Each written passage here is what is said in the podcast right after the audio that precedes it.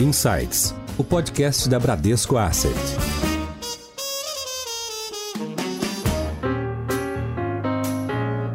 Olá, bem-vindos a mais um episódio do Insights, o seu podcast semanal da Bradesco Asset. Hoje vamos falar sobre a tecnologia como ferramenta de transformação e inclusão. Fundada em 1975 e presente no Brasil há mais de 30 anos, a Microsoft mudou diversos aspectos do dia a dia do brasileiro através da inovação em tecnologia. A transformação digital de empresas e organizações está no centro da Microsoft, que também investe em educação, empreendedorismo e serviços aos cidadãos em seu plano de compromisso com o Brasil para o desenvolvimento de soluções que impactam o cotidiano de pessoas empresas e governos. À frente de tudo isso está a Tânia Cosentino, presidente do Microsoft no Brasil. Tânia, seja muito bem-vinda aqui ao Insights. Prazer enorme estar aqui com vocês, Priscila. Obrigada. E estamos recebendo aqui pela primeira vez, estreando aqui no Insights, a Glaucimar Petkov, que é diretora executiva do Bradesco, responsável por recursos humanos, marketing, ouvidoria e PMO. Glaucimar, bem-vinda ao Insights. Que prazer, um prazer grande mesmo. Na verdade, é uma honra estar participando desse encontro com vocês. Tânia, a gente normalmente começa os nossos episódios pedindo para o convidado falar da empresa, mas em se tratando de Microsoft, Microsoft, eu acho que a maioria dos nossos ouvintes conhece e usa no dia a dia, né? Usa Windows e toda a suite de aplicativos, né, da Microsoft. Então acho que a gente consegue entrar diretamente aqui na nossa primeira pergunta, que é: você está à frente de uma empresa que realmente está, como a gente falou aqui, no dia a dia das pessoas. E a tecnologia foi um dos setores mais demandados no último ano, né? Nesse ano de pandemia, todo mundo em casa, todo mundo, pelo menos do mundo corporativo, uma boa parte em home office, né? Nós mesmos aqui no Bradesco também estamos em home office, utilizando as ferramentas, né? Falando todo dia reuniões aí no, no Teams, que é uma das soluções da Microsoft. Então, queria que você compartilhasse aqui com os nossos ouvintes quais avanços a Microsoft pôde observar dentro das empresas, né? As empresas que contratam as soluções da Microsoft, quais avanços você pode destacar aí neste último ano? Bom, foi uma revolução, né? Praticamente um tsunami que passou por todos os setores da da sociedade. E aí nós vimos a empresa grande, a pequena e a média correndo para a tecnologia, porque era a única forma de ter continuidade nos negócios. Então, a gente começa tendo uma demanda enorme sobre a nossa infraestrutura, porque, como você mesma falou, do dia para a noite, o Bradesco colocou dezenas de milhares de funcionários para trabalhar em casa. E não foi só o Bradesco. E aí a gente vê as escolas colocando milhões de estudantes para estudar de casa. E o sistema sistema de saúde habilitando, né, regulamentações habilitando o, a telemedicina. Então a gente viu é, os diferentes segmentos buscando formas de ter continuidade de negócio, então muitos negócios até pequenos e médios usando também o e-commerce, alavancando o delivery ou se conectando digitalmente com seus clientes. Então a primeira coisa foi equipar os nossos data centers aqui no Brasil para que a gente pudesse ter a resposta de infraestrutura que os clientes precisassem e também investir na equipe, para que a equipe pudesse apoiar os nossos clientes nessa aceleração da transformação digital.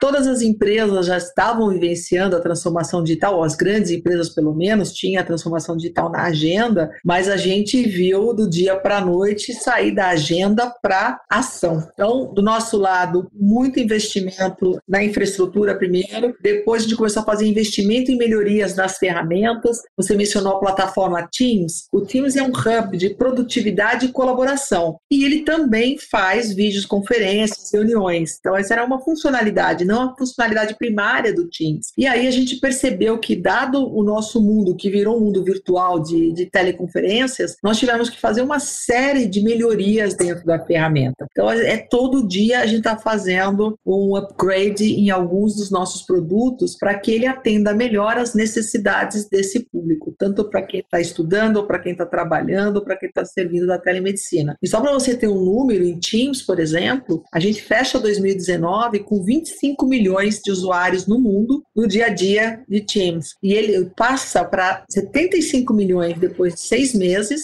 meados de maio do ano passado. Em outubro, a gente já estava em 115 milhões de usuários, usuários recorrentes de Teams. Então, isso mostra a demanda sobre a ferramenta, a pressão sobre a infraestrutura e a necessidade de se fazer uma ferramenta que atenda todo esse público, que a maioria não é profissional especializado em tecnologia. Então, a tem que ser intuitiva, tem que ser prática, tem que ser eficiente. Eu ia entrar justamente nessa parte da experiência do usuário, né? A gente falou um pouco aí da demanda que vocês sofreram aí subitamente, né? Conseguiram se adaptar para atender essa demanda. E agora, do ponto de vista das pessoas, né, que estão utilizando essas tecnologias, a gente falou aí de telemedicina, de novos meios de, de comunicação, também inteligência artificial, né, como ferramenta para as empresas. Mas dentro disso tudo, como ficou a experiência do, do consumidor? Você, você falou de facilidade, né, de interface, né, user experience. Conta um pouquinho para gente. A gente diz que a inteligência artificial ela está aqui para amplificar a engenhosidade humana, ela não está aqui para substituir o humano. E a tecnologia ela é só um meio, então ela só faz sentido se o humano estiver no centro. Então, quando a gente fala de, do Teams para as escolas, a nossa preocupação é como eu crio uma experiência para os alunos, e a gente vê alunos fazendo trabalho de casa em real time, usando o Teams, usando o PowerPoint, usando o SharePoint e trocando informações em tempo real. Então, tem toda uma agilidade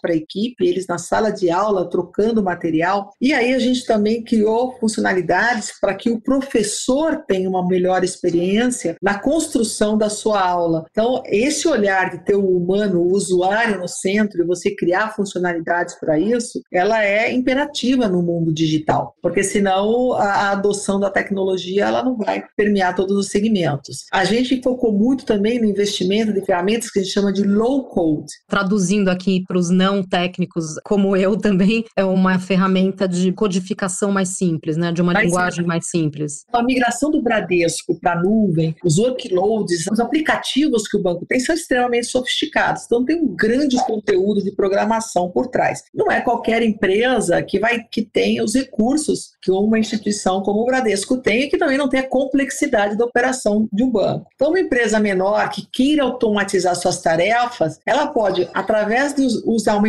usando a infraestrutura da nuvem, ela tem um acesso a uma infraestrutura que ela não teria individualmente e com uma ferramenta de low code, de baixa codificação, pessoas sem qualificação técnica podem fazer programação. Então, esse olhar do usuário, ele ficou muito presente em todos os momentos, isso faz parte até do DNA da Microsoft. Agora, uma outra experiência, é um outro grupo que a gente está colocando hoje no centro para oferecer uma melhor experiência, é o funcionário. A gente está percebendo os funcionários sob um estresse horroroso. Eu estive com a Glaucimar no meu último evento externo, foi no véspera do dia, foi comemorando os Dias das Mulheres no Next. E uma das dos tópicos que a gente mencionou foi saúde mental dos colaboradores. E isso já era um problema antes da pandemia. E com todas as pressões que a gente sofre, não só as pressões de trabalhar dentro de casa, de perder o contato com as pessoas, de ficar com medo da doença, do emprego, etc. Então, os funcionários hoje estão vivendo um estresse extremamente elevado. Então, também a nossa preocupação hoje é como que eu ajudo o funcionário a ter uma melhor experiência. Então, eu garanto medidas através de analytics, eu garanto a avaliação de produtividade desse funcionário, mas eu posso criar também um hub de, de, de comunidades, um hub de treinamento. Quando você treina, quando você investe no seu funcionário, você aumenta o engajamento, o funcionário engajado traz mais rentabilidade, tem vários estudos que mostram isso. Então a gente criou e lançou recentemente um produto para trabalhar a experiência do funcionário. Em Foco. Bom, isso é a especialidade da Glaucimar, né, que está à frente do, do RH do banco e que essa semana, né, Glau, você convocou uma conversa realmente, né? Foi uma conversa bastante casual, até mesmo envolvendo vários funcionários, onde você falou da importância, né, dos cuidados que o banco está tendo. Você quer comentar um pouco sobre os pontos que você colocou para gente essa semana? Ah, é claro. É, Priscila, o convite, né, que nós tivemos com relação à pandemia foi claro claramente se revisitar, se revisitar em, no formato, né? se revisitar ao longo da pandemia de como a nossa comunicação se tornou cada vez mais importante e entendendo que a verdadeira comunicação não é o que eu falo, é o que você entende. Então, nesse movimento que é o movimento de transformação digital, acabou acelerando muito realmente os processos de convergência e de soluções, né? Para vocês terem uma ideia, nesse período nós acabamos estamos tendo uma redução de 80% nas nossas transações que são feitas no caixa, né? E essas operações elas acabaram migrando praticamente para os nossos canais digitais.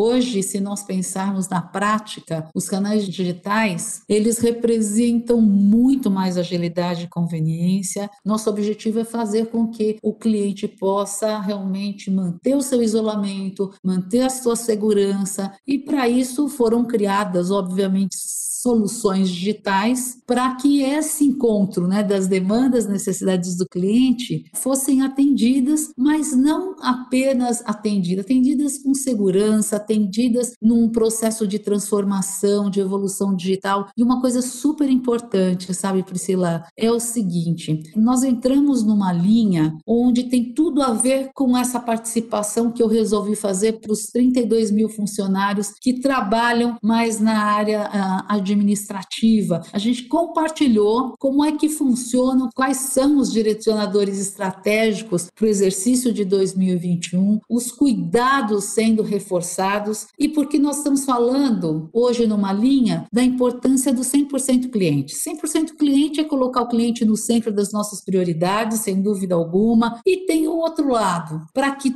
tudo isso possa acontecer, é claro que nós temos aí uma situação muito delicada e que para mim foi um presente, sabe? Eu digo para vocês porque eu entrei sempre vendo o Bradesco como uma empresa que cuida e que respeita a vida das pessoas. E nesse momento de pandemia, esse foi e tem sido um compromisso fundamental que acabou ganhando, obviamente, uma visibilidade muito maior, tanto nas agências, a aceitação e a utilização dos protocolos de segurança. Nós agimos de uma maneira imediata, isso foi incrível, e eu digo incrível porque o Bradesco não tinha o hábito e a vivência do trabalho remoto. Nós sempre fomos de trabalho no escritório, no nosso ambiente, embora aberto, mas sempre no escritório. E aqui vigorou, sem dúvida alguma, o respeito à saúde, à segurança e onde esses protocolos foram adotados, nós tivemos 90 e estamos, tá, Priscila, com 94% dos funcionários da retaguarda, eles estão em casa, assim como eu estou em casa, e esse é um movimento que faz com que a gente tenha realmente uma ampliação que nós percebemos de produtividade, que era temeroso tanto pelo Bradesco como por outras experiências e empresas que não tinham isso no dia a dia. Legal, legal. Queria ouvir da Tânia também. Tânia, vocês são quantos funcionários no Brasil e como é que tem sido esse, esse último ano aí para toda a sua equipe? Quais as iniciativas no sentido também de cuidados com os funcionários de, e de saúde mental? Você pode compartilhar? Nós vamos no mundo mais de 150 mil funcionários, no Brasil por volta de 900 funcionários. A gente também entrou com a grande massa, praticamente 90% foi para o trabalho remoto, só que ao contrário do Bradesco, como nós habilitamos uh, o trabalho remoto e nós somos o dono da tecnologia, né, que permite isso, a gente já estava acostumado com, do ponto de vista de, de, de cultura, isso não era uma novidade para a gente. A gente tem um escritório que está esperando o nosso retorno, com open space, então o escritório todo aberto, nem eu tenho sala e eu mesa, mas a gente fomentava o trabalho remoto. Então o trabalho remoto não era dentro de casa, no aeroporto, era no cliente, era no hotel, e não só eu, mas toda a equipe trabalhava dessa forma. 17 de março do ano passado, nós todos viemos para as nossas casas e desde então não saímos de casa. 10% da equipe, que é a equipe que trabalha dentro dos data centers, essa teve que continuar trabalhando, porque, como eu disse, a minha infraestrutura começou a sofrer uma demanda acelerada e eu tinha que garantir o perfeito funcionamento dela e a expansão dela. Então, a minha equipe de data center foi a que ficou no front, e aí nós tivemos que construir protocolos super rigorosos de higiene e saúde para preservar as pessoas e o próprio data center. Eu não posso, no caso de uma pessoa infectada, paralisar toda a operação. Então, os protocolos que a gente colocou lá foram bastante rigorosos. E aí começa a grande pergunta, né? Porque para nós, do ponto de vista cultural, não é um problema fazer o trabalho remoto, mas nós percebemos que o emocional das pessoas foi afetado. Depois de um mês, todos trabalhando de casa, sem a possibilidade de se encontrar, eu percebi uma necessidade enorme das pessoas de falarem o que estavam sentindo.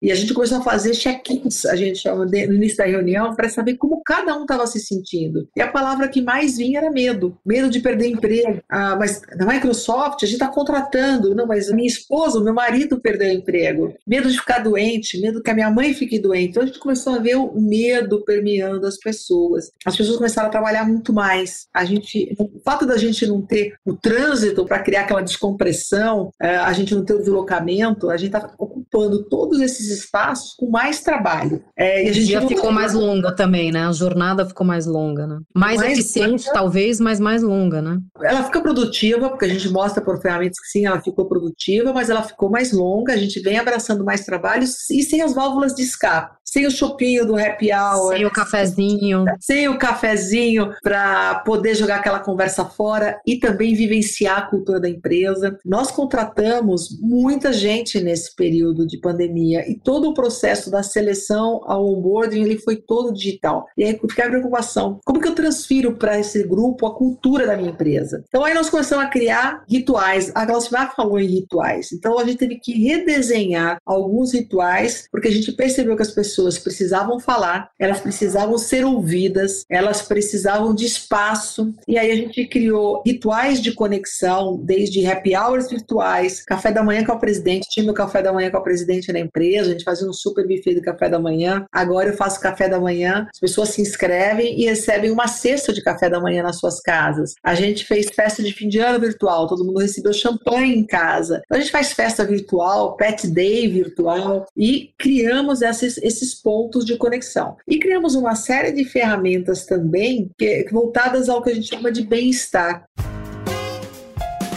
Em alta.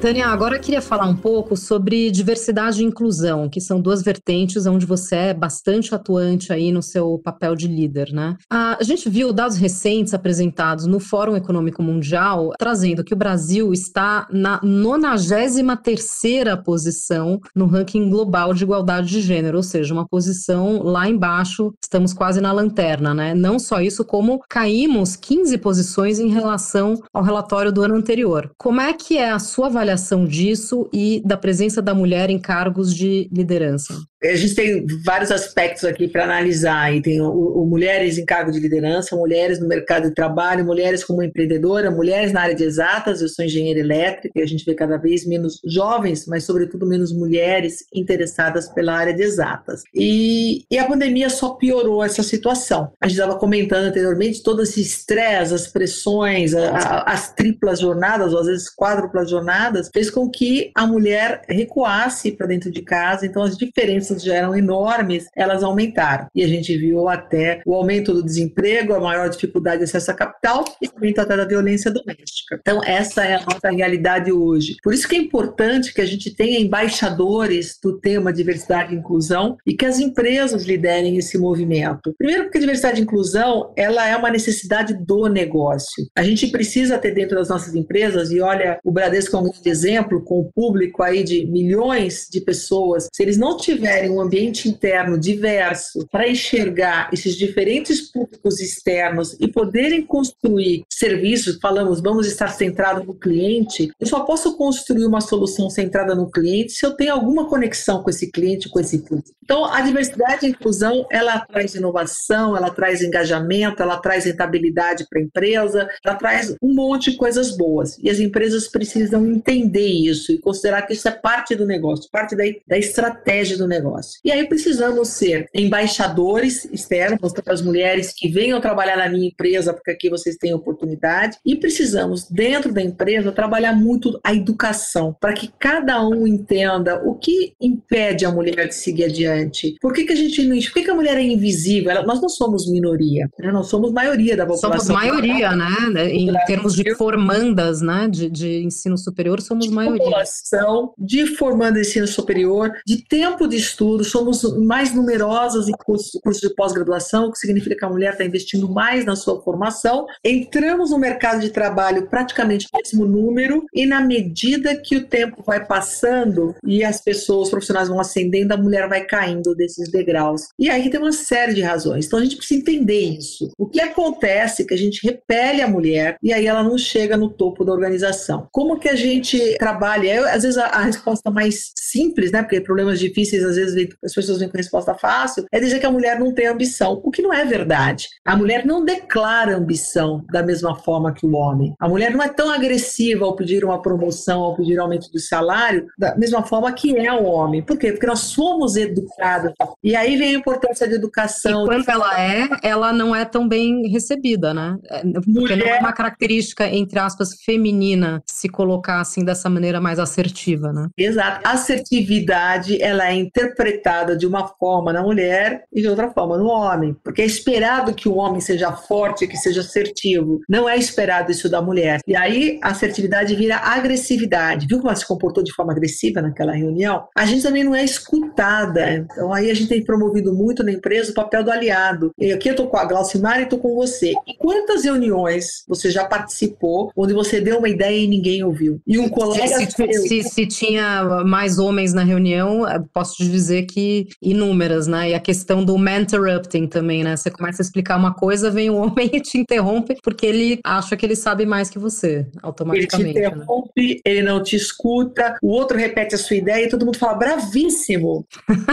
Cara, mas eu falei. Então, aí que é o papel do aliado, porque a pessoa pode pegar a tua ideia e falar, como a Priscila falou, eu acho interessante a gente voltar para o ponto. E aí você traz a Priscila para dentro da conversa e você se comporta como um aliado e não como um ladrão de ideias. E aí, como que você faz isso? O homem também tem que ficar consciente, porque ele faz isso de forma inconsciente. E por isso que a educação, o treinamento interno, ele é tão importante para que as pessoas tenham essa percepção. Então, primeiro tem que ter a percepção da importância da diversidade e inclusão. Segundo, a gente tem que ter muita educação para entender quais são os estereótipos, quais são as barreiras que impedem o crescimento da mulher, que impedem o crescimento do negro dentro da organização, que também é minoria quando é maioria no mercado de trabalho. E a gente tem que ser intencional. Intencional no recrutamento, então talvez eu tenha que mudar meus processos seletivos, porque a forma como eu faço uma declaração de um novo posto de trabalho, eu estou afastando aquele tipo de profissional, o deficiente, o negro, a mulher. E vocês têm um compromisso grande também com acessibilidade, né? A gente estava batendo um papo antes. Você pode compartilhar a novidade ali na parte de games que vocês têm no sentido da acessibilidade? É, acessibilidade para a gente, a, tecnologia, como eu falei isso, empodera pessoas. Então, eu, e vai empoderar também a pessoa com deficiência. E a gente construiu um conceito de design inclusivo. Quando eu desenho um produto para pouco, ele serve o todo.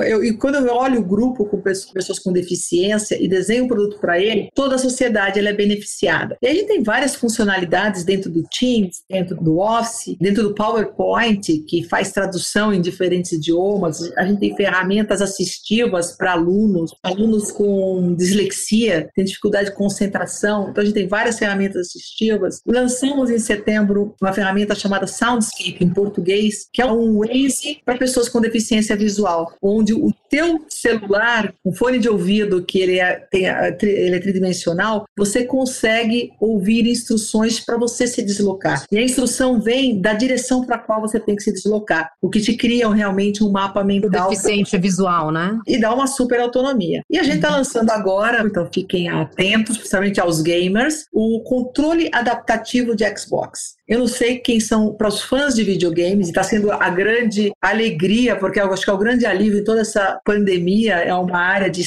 uma válvula de escape para gente, mas há uma dificuldade enorme da gente manipular o controle remoto com aqueles inúmeros botões. Imagina uma criança com deficiência motora ou uma criança sem as mãos. E qualquer criança é apaixonada por videogame. E a gente criou o controle adaptativo do Xbox, então eu convido vocês a irem na, na internet e no Bing buscarem controle adaptativo Xbox e vocês vão ver um vídeo incrível que mostra a alegria da criança de se sentir empoderada e poder competir de igual para igual com o um amiguinho que tem as duas mãos, por exemplo. Então, isso é que dá satisfação para a gente, é isso que é trazer para a realidade é, o empoderamento de pessoas e organizações a conquistar mais. E qualquer pessoa. E aí, quando você vê com esse controle adaptativo, eu permito que todas as crianças possam usufruir do game, que é um negócio super gostoso. E ela, todas elas podem usufruir e podem competir de forma igual. Isso é trabalhar a equidade, né? É tirar as barreiras para nivelar as pessoas e fazer com que o ponto de partida delas seja o mesmo. Glaucimar, uma coisa que está na, na mídia agora, né, nesses últimos dias, é a campanha do Bradesco em relação ao respeito, né? O respeito, claro, com todo mundo, mas principalmente, né, o, o cerne dessa campanha é com a Bia, que é a nossa inteligência artificial, que vinha recebendo aí insultos, né, ou grosserias de, de alguns usuários, né? Então, claro, ela, ela não é exatamente uma pessoa, ela é uma assistente virtual, mas isso é uma coisa muito emblemática, né? O fato de que ela está recebendo agressões, né? E o Bradesco se posicionou contra isso. Eu queria que você comentasse sobre essa a reação do banco a isso, né? Quais são as, as iniciativas para corrigir isso e outras iniciativas também dentro do banco em relação a, a respeito e diversidade e inclusão. Isso é muito importante a gente falar, até porque a gente convida, né, a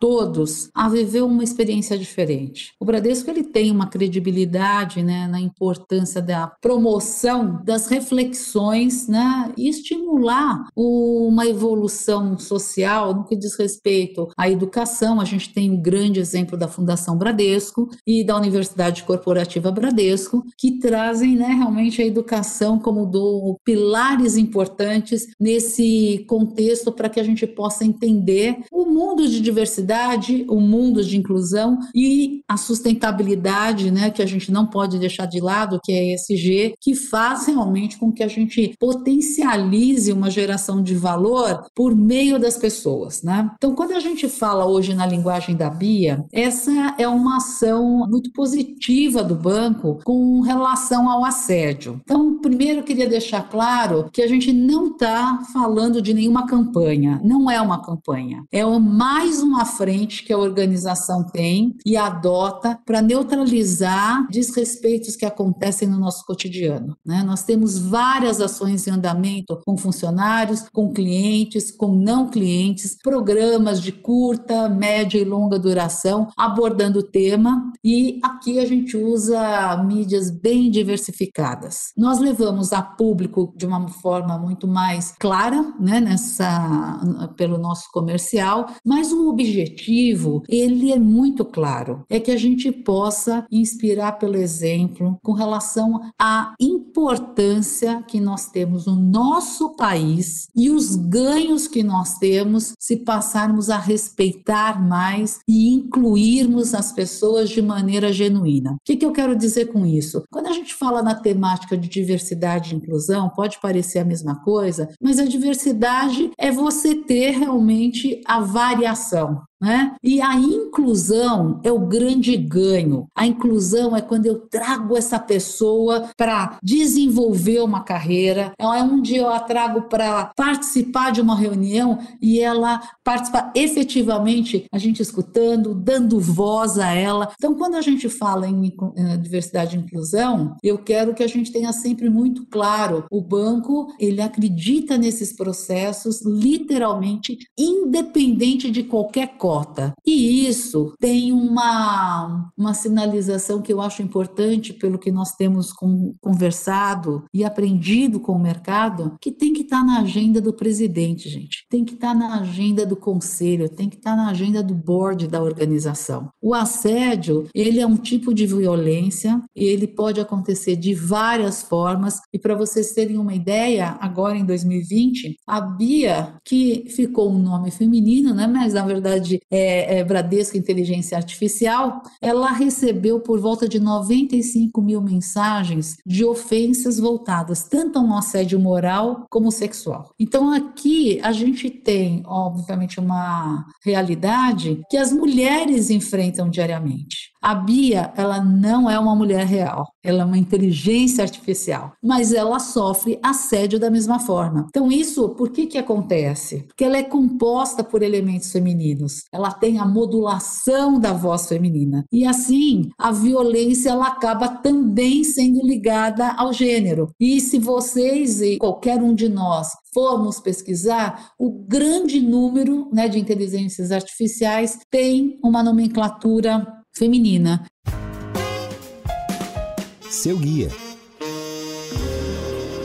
Tânia, o acesso à tecnologia está mais do que nunca diretamente atrelado à educação. Quais iniciativas a Microsoft tem voltadas à educação e como é que vocês enxergam o papel da empresa na ampliação do acesso à educação? Bom, aqui a gente tem um espaço enorme, um desafio enorme como país. Então a gente também não está no topo do ranking de qualificação e de educação, então desde educação básica, ensino básico, fundamental e, ensino médio. A gente, quando olha para a qualificação profissional, a gente percebe que a gente, quando forma as pessoas em nível superior, é, é uma defasagem enorme entre o currículo de universidade e a realidade das empresas, então há um distanciamento da empresa e da academia. E a gente viu nos últimos anos, em função da crise, uma redução drástica do investimento em treinamentos. As empresas pararam de investir na sua força de trabalho. Quando a gente olha tudo isso e a gente olha para o Brasil, que precisa adotar tecnologia para retomar o seu desenvolvimento econômico, dá uma grande preocupação. A gente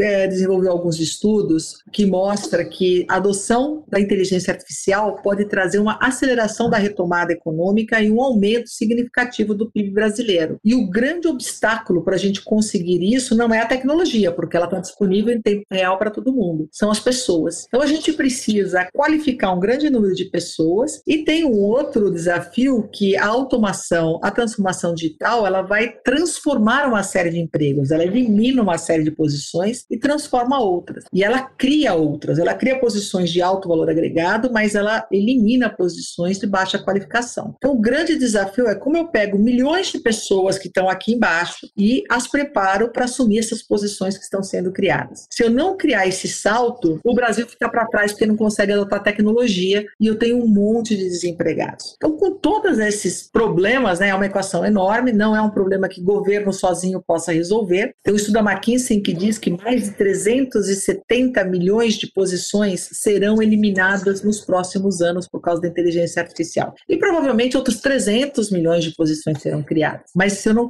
for capaz de fazer essa transição dos trabalhadores, nós temos aqui um colapso social mundial. E pensando nisso, nós criamos uma série de programas de qualificação profissional aqui no Brasil, um com o LinkedIn, um foi, foi até uma iniciativa global para treinar 25 milhões de pessoas, já treinamos 30 milhões é, no mundo, sendo que 1 milhão e 600 só no Brasil, e é dentro da plataforma LinkedIn Learn, as pessoas têm acesso a uma série de treinamentos técnicos, não só não necessariamente voltados à tecnologia, mas a uma série de treinamentos técnicos e comportamentais. A gente fez uma parceria também com o Ministério da Economia e com a Secretaria de Emprego e Produtividade e a gente está lançando a nossa plataforma do Microsoft Learning dentro da Escola 4.0. E lá nós estamos oferecendo várias trilhas de treinamento. A gente quer, com essa iniciativa, atingir 5 milhões de brasileiros. E com isso, numa outra plataforma também com o Ministério da Economia, que é com o Sistema Nacional de Empregos, nós queremos conectar trabalhadores que procuram postos de trabalho com empregos disponíveis. E aqui a gente está usando inteligência artificial para dinamizar isso. Anualmente, 20 milhões de brasileiros entram nessa plataforma que é a Cine e é só 500 mil têm resultado efetivo, acham emprego através da plataforma. E nós fizemos uma prova de conceito mostrando que a inteligência artificial aumenta a assertividade dessa busca de forma brutal. Afinal de contas, a gente só consegue ser protagonista de algo da nossa vida, da nossa carreira, quando nós alinhamos realmente os nossos valores e as nossas crenças. Então é muito importante que essa trajetória do conhecimento ela seja permanente, ela possa realmente fazer parte de episódios da nossa vida e nos mostrar que realmente muitas das conexões que nós fazemos estão ligadas à arte, estão ligadas à música, estão ligadas à filosofia, todas elas ensinam, trazem alguma circunstância importante para que a gente mude a nossa forma de ver, a nossa forma de agir, a nossa forma de contar com a preparação, com o estudo e conhecimento muito, muito antes de trazer a frase de que a gente conta com a sorte. Sorte não existe. Existe preparo, existe uma agenda de compromisso pessoal, de autodesenvolvimento, que nós temos aí agora no mês de maio, a comemoração do Dia Internacional da Língua Portuguesa, que é mais um incentivo para que a gente possa valorizar o que nós temos de importante dos nossos grandes atores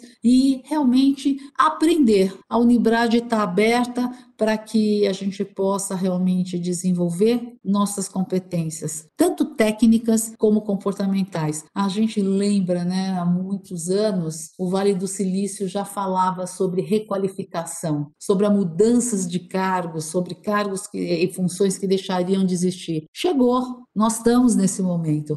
Nós estamos realmente ampliando o nosso conhecimento, transformando as nossas ações e é só a gente olhar para o nosso nosso lado. Até mesmo empatia, né, Priscila? Empatia antes era eu olhar para você e me colocar no seu lugar. Hoje, empatia é olhar para todos os lugares, é a gente aprender com tudo. E esse aprendizado realmente é um grande convite que o Bradesco e a Unibrade deixam realmente estendido a todos vocês. Como dizia o Bernardinho, se preparar é muito mais importante do que vencer. E olha que ele punha toda a emoção na camiseta que ele mordia durante os jogos, né? E ele realmente sempre teve muito claro como nós temos, se preparar é mais importante do que vencer. É isso aí, então fica a dica para os nossos ouvintes, confiram o site da Unibrade e os cursos oferecidos lá, pode ajudar você na sua carreira ou quem sabe até iniciar uma nova carreira.